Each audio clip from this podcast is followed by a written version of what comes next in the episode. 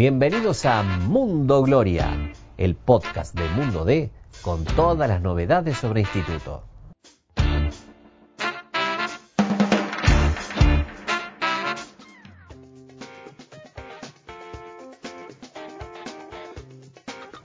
¿Qué tal? ¿Cómo les va? Bienvenidos a un nuevo podcast de Mundo Gloria. Soy Agustín Careto y me acompaña como siempre Hernán Laurero, pero para hoy tenemos un invitado estrella, ¿no? Y goleador. Un invitado que viene y no sabe que hizo el gol el maestro, ¿eh?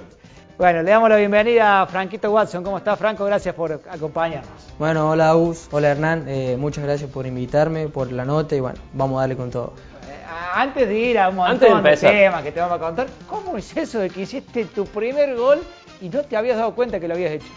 Sí, bueno, la verdad que fue una jugada muy rápida en la cual el centro también fue muy preciso y bueno, eh, cuando cabeceo me caigo y no me doy cuenta de que había hecho el gol debido a que cuando me levanto el arquero tenía la pelota en la mano Eh, y bueno, después fue un momento de flash que no escuché el grito de gol de la gente y bueno, sucesivamente ya vinieron todos mis compañeros a abrazarme y ahí fue como que reaccioné.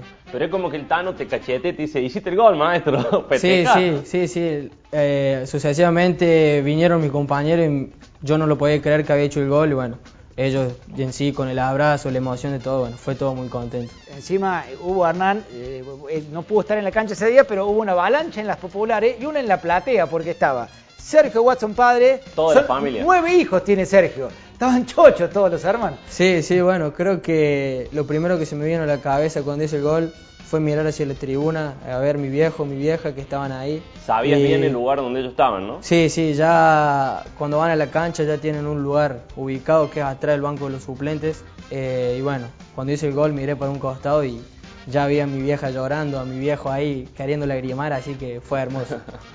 Sea, tanto tiempo por ahí uno, imag- imagino, en el lugar tuyo, ¿no? Esperando ese momento, cómo voy a reaccionar el día que haga el primer gol. Eh, y después pasa todo tan rápido, me imagino, ¿no? La cancha llena y, y cómo se siente ese instante, digamos, que uno tanto buscó, que tanto, tanto deseó. Sí, sí, bueno, la verdad que en ningún momento pensé que mi primer gol iba a ser de cabeza. Siempre me lo había imaginado de otra manera, pero bueno. Gambeteando dos o tres. Claro, sí, la idea era de otra manera pensada, de algún remate de afuera, de media distancia o gambeteando, pero bueno, eh, se dio de esta manera y realmente fue hermosa porque no me lo esperaba, no me lo esperaba, fue algo que pasó de un momento para el otro, al también el, el que iba a jugar eh, y creo que fue hermoso eso. Eso lo charlamos un poquito antes de la nota, ¿no? De que te enteraste ese día de que ibas a ser titular, eh, por ahí es una forma que tiene el técnico de comunicar y, y yo te preguntaba eso, por ahí es, mejor enterarse dos o tres días antes, ir, eh, eh, digamos, estudiándolo, pensándolo, asimilándolo, o por ahí enterarse el día del partido y te dicen, che, Franco, hoy vas a ser titular. Claro, sí, sí, bueno, eh, en algunos jugadores pasa que, que prefieren saber si van a jugar o no unos días con anticipación para ir imaginándose el partido o para ir eh, asimilando las situaciones que se pueden presentar y bueno, a otros le toca saber en el momento y bueno, creo que son eh, segundos de nerviosismo, segundos de, de compasión, de ansiedad que se presentan y bueno, tener que aprovecharlo de la mejor manera. Eh, encima, Franco, se te da lo del gol en un partido muy particular que tuvo todos los condimentos, ¿no? Porque cuando estaban jugando bien, le hacen el gol y después del tato tuyo pasa la desgracia del Tano, que en algún modo lo obliga el técnico a tener que mover algunas fichas para el segundo tiempo con un hombre menos y te toca salir cuando estabas jugando tu mejor partido prácticamente. Sí, sí, bueno, creo que se presentaron esas dos situaciones eh, que fueron, que nos perjudicaron en un momento en el partido, pero bueno, supimos resolverlo de la mejor manera posible. Eh, y el tema del cambio era algo que ya me lo veía venir, debido a que era el jugador que menos marca tenía en el medio campo y lo que necesitábamos en el segundo tiempo era gente que pueda recuperar y bueno, por suerte también entró mi hermano que lo pudo hacer de la mejor manera posible. Y eso te iba a preguntar, fue medio raro para los periodistas que llevamos siempre las planillas, cambio. Entra Rodríguez, sale Rodríguez, entra Watson, sale Watson. ¿Cómo el hecho de tener que terminar jugando con tu hermano siendo un torneo que por ahí pintaba que no iban a estar juntos? Nico se ha ido a Brasil, vos incluso en un momento estabas ahí cerca de no renovar, renovar. ¿Qué te llevó a vos a tomar la decisión de, quedarte finalmente en instituto cuando imagino que de afuera había muchas voces que por ahí te invitaban a, buscar otro destino? Sí, sí, bueno, creo que la idea mía siempre de principio de año fue quedarme a terminar la temporada acá en el club. Eh, yo a principio de año tuve una charla con el técnico en la cual eh, yo le propuse quedarme, a sumar minutos. ¿Vos le propusiste eso? Yo le propuse, sí.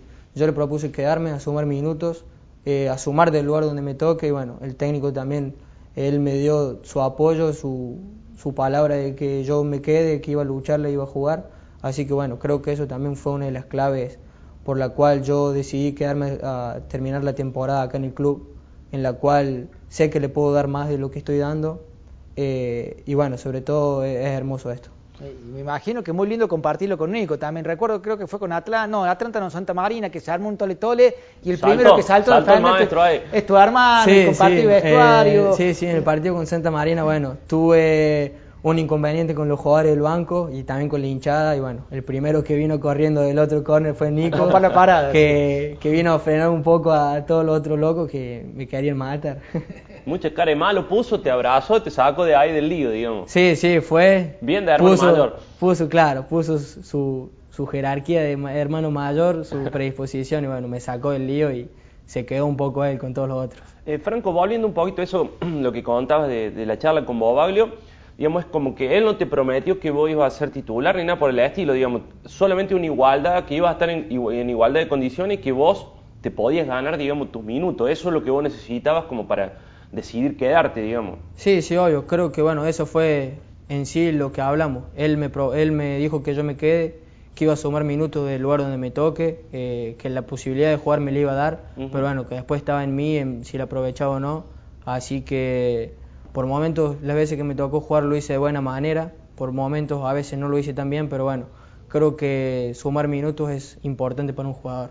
Sí, por ahí también creo que te perjudicó un poco el cambio de esquema, digamos, porque por ahí en la pretemporada se había mostrado una cosa y después, eh, bueno, aquel amistoso con Racing, el equipo toma otra, otra forma de jugar y por ahí, charlábamos también con Agu recién, eh, digamos, ¿Cuál es tu posición, digamos, en la cancha? Porque vos siempre, bueno, siempre que te conocemos decimos media punta, no sé si llamarte enganche, pero bueno, obviamente ese tipo de jugador se tiene que adaptar al fútbol de hoy a cumplir otros roles, ¿no? Sí, sí, bueno, hoy en día el jugador tiene que saber cumplir varias posiciones dentro de, lo que pueda cumplir.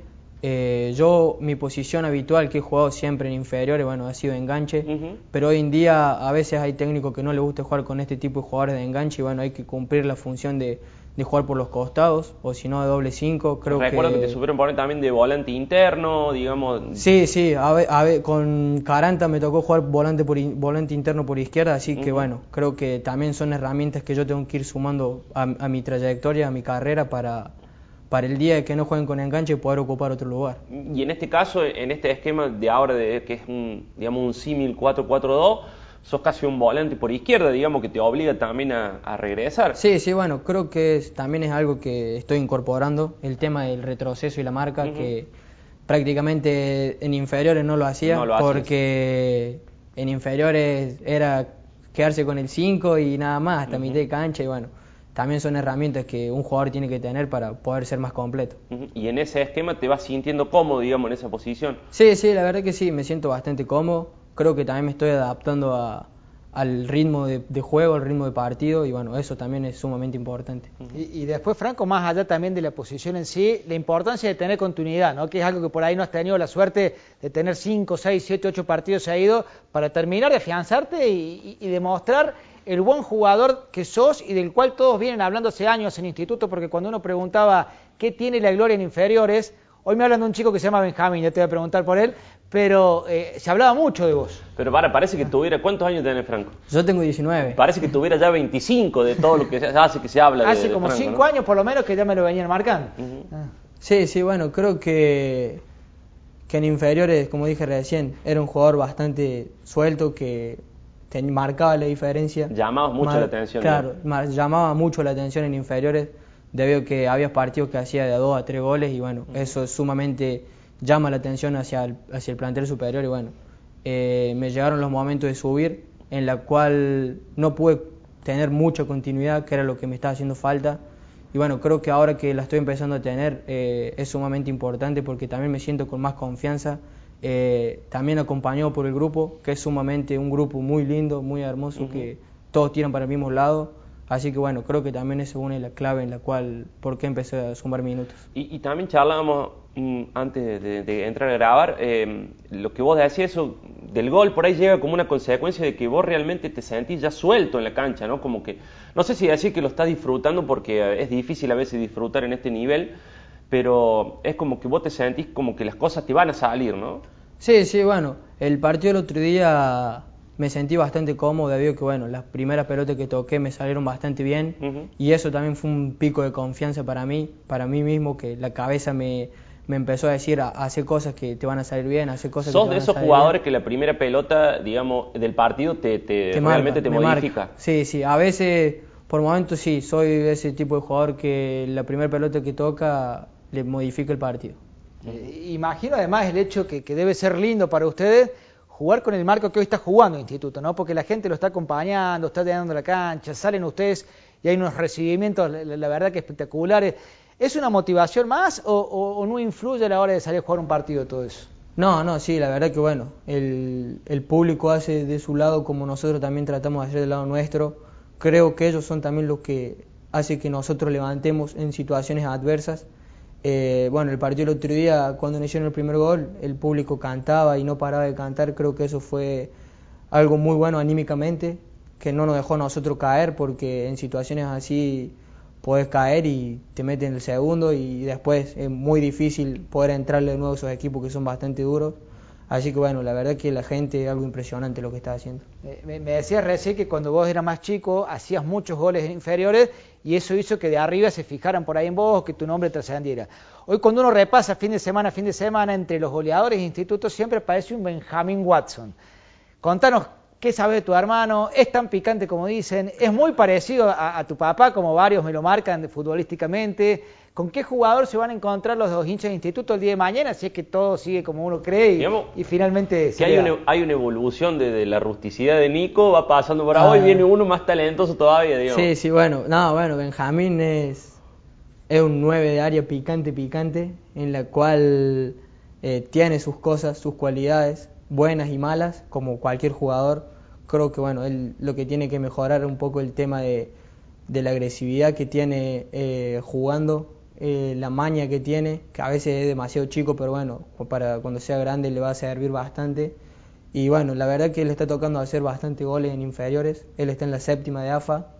Eh, y bueno, me alegro por él porque está teniendo un buen presente. Vos eras muy chico cuando tu viejo se retiró, no, no creo que lo hayas visto jugar por ahí partidos por los puntos, pero era un nueve mañoso, con gol, que iba a todas, que peleaba con los zagueros, peleaba con los árbitros. Se enojaba Sergio, ¿no? Se enojaba un poquito, pero cuando tenía una no te perdonaba. Ese es el tipo de jugador que, que es Benjamín, más o menos. Claro, sí, sí, exactamente. Eh, no, es, no es tanto como Nico o como yo que somos más características de, de un poco más habilidad, pero él es un 9 que está ahí, la que tiene la va en boca. Y ustedes dos son calladitos, son tranquilos. Son tranquilos. Sí, sí, nosotros dos, tanto Nico como yo, somos bastante tímidos a comparación de lo que es mi viejo y bueno, Benja, que son terribles picarones, así que bueno, eh, creo que ese tipo de personalidad lo tenemos un poco más mi vieja, que ella es la más tímida.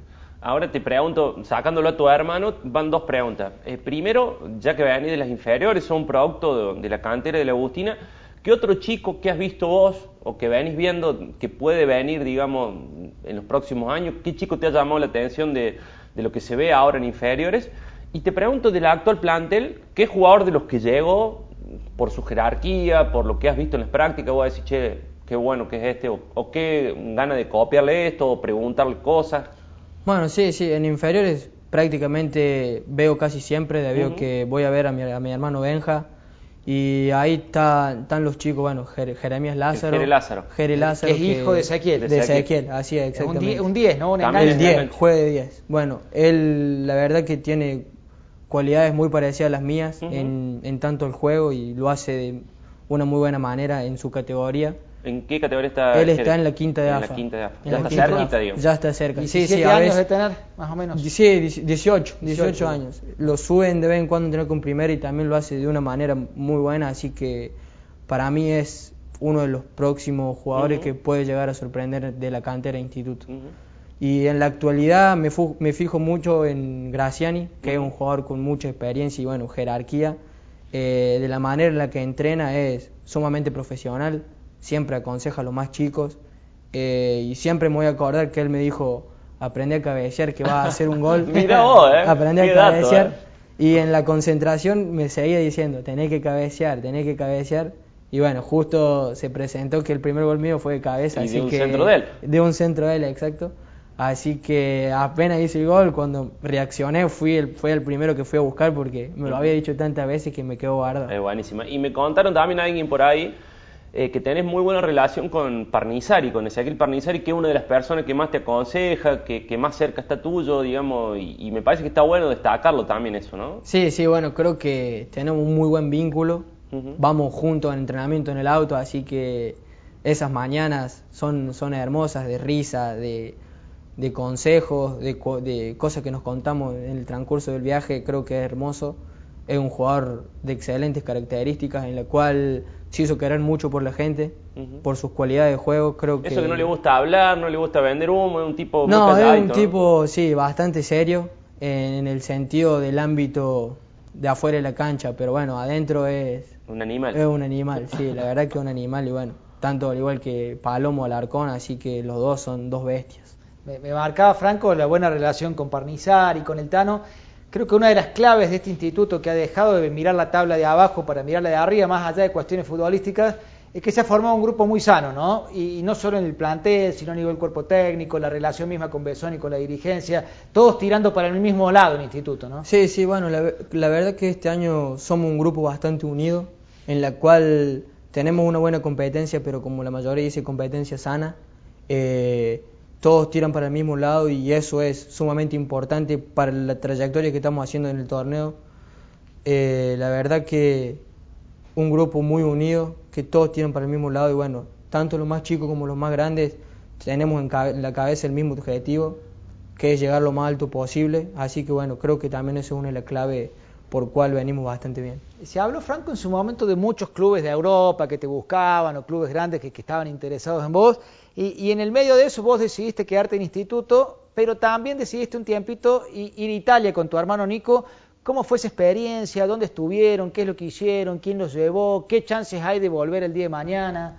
Bueno, sí, sí, a Italia fuimos con nuestro representante José Cosari, fuimos a hacer la ciudadanía italiana eh, y tuvimos allá un mes en la cual fuimos a probarnos a la reserva del Palermo los dos, tanto Nico como yo.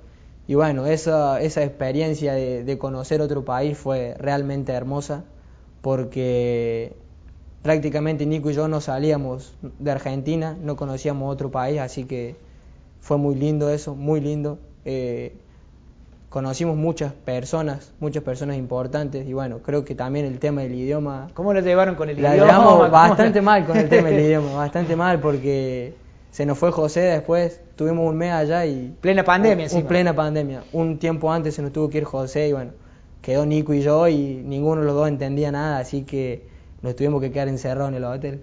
Pero creo, Franco, que eso forma parte de, de ir construyendo lo que es tu sueño, ¿no? Me imagino que eh, como era llegar a la primera instituto, hacer un gol que ya lo hiciste, imagino que también querés ganar algo con la camisa de instituto, en el día de mañana es un poco tu anhelo eh, jugar en el fútbol de Europa, imagino que sí, ¿no? Eh, Sí, sí, eh, obvio. Creo que bueno, eh, esa es la idea, obvio, que todo jugador desea tener. Después las posibilidades que se presenten, hay que ver que sean mejor, buenas para el jugador y poder aprovecharlas.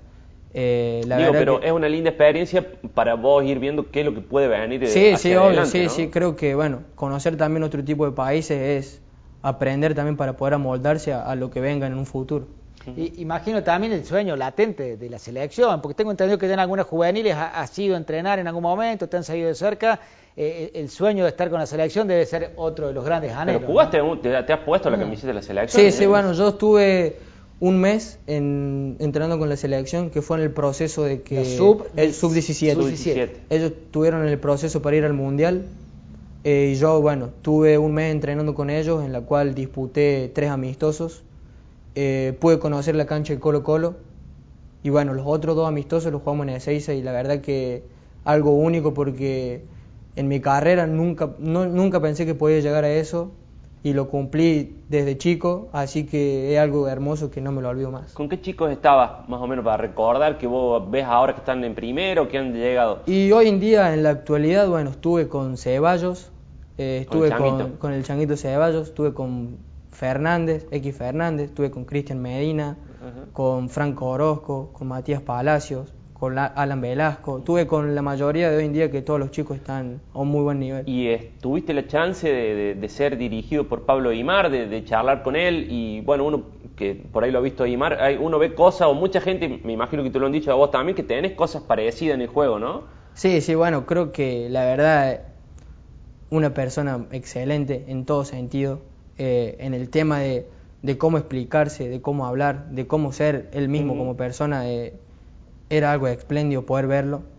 Y sí, varios me han dicho que tengo varias, varias, varias cualidades que tenía Pablito Aymar, su forma de jugar, pero bueno, eh, yo veo videos de él, eh, de que me lo dijeron, empecé a ver videos de él y bueno, creo que también me fijo en él para poder seguir mejorando. ¿Pudiste tener así una charla más personal con, con Pablo? Eh, tuve una charla con él el último día que yo, bueno, yo quedé afuera de la lista para ir al Mundial.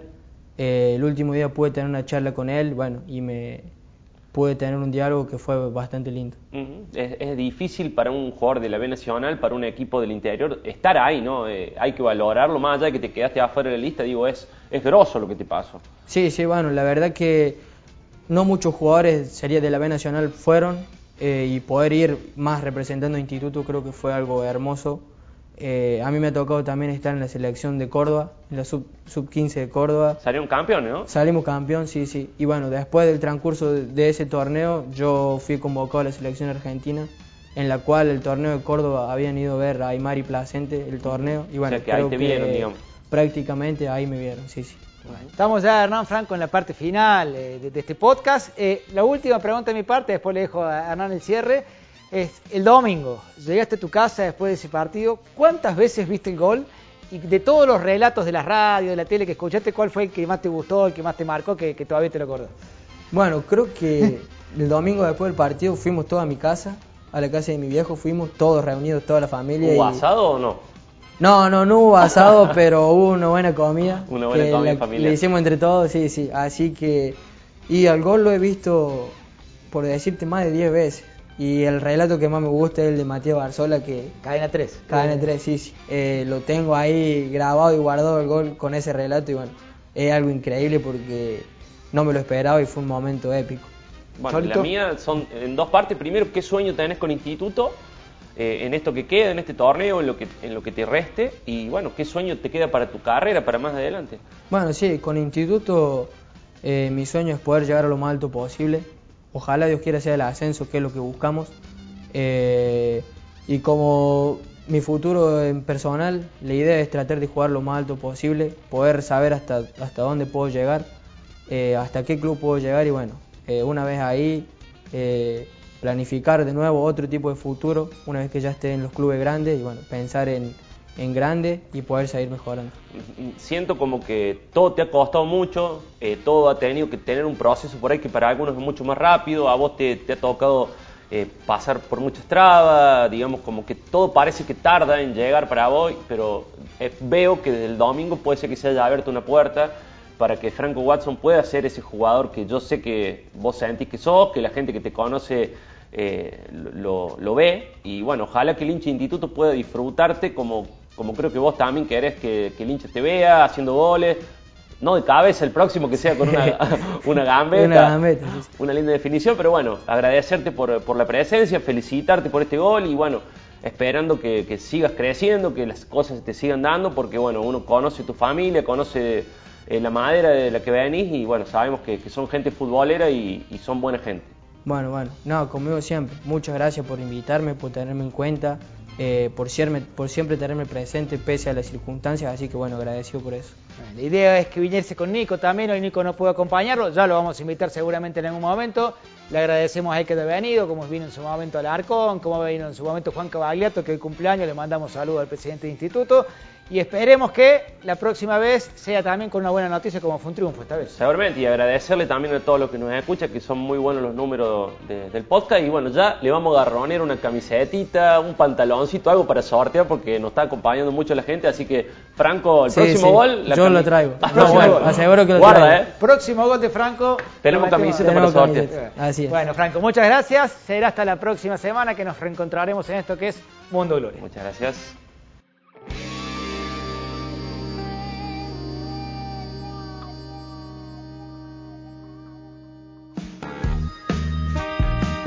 Gracias por escuchar este episodio. te invitamos a visitar mundode.com.ar para estar al día con todas las noticias sobre la gloria. Nos encontramos de nuevo la semana que viene.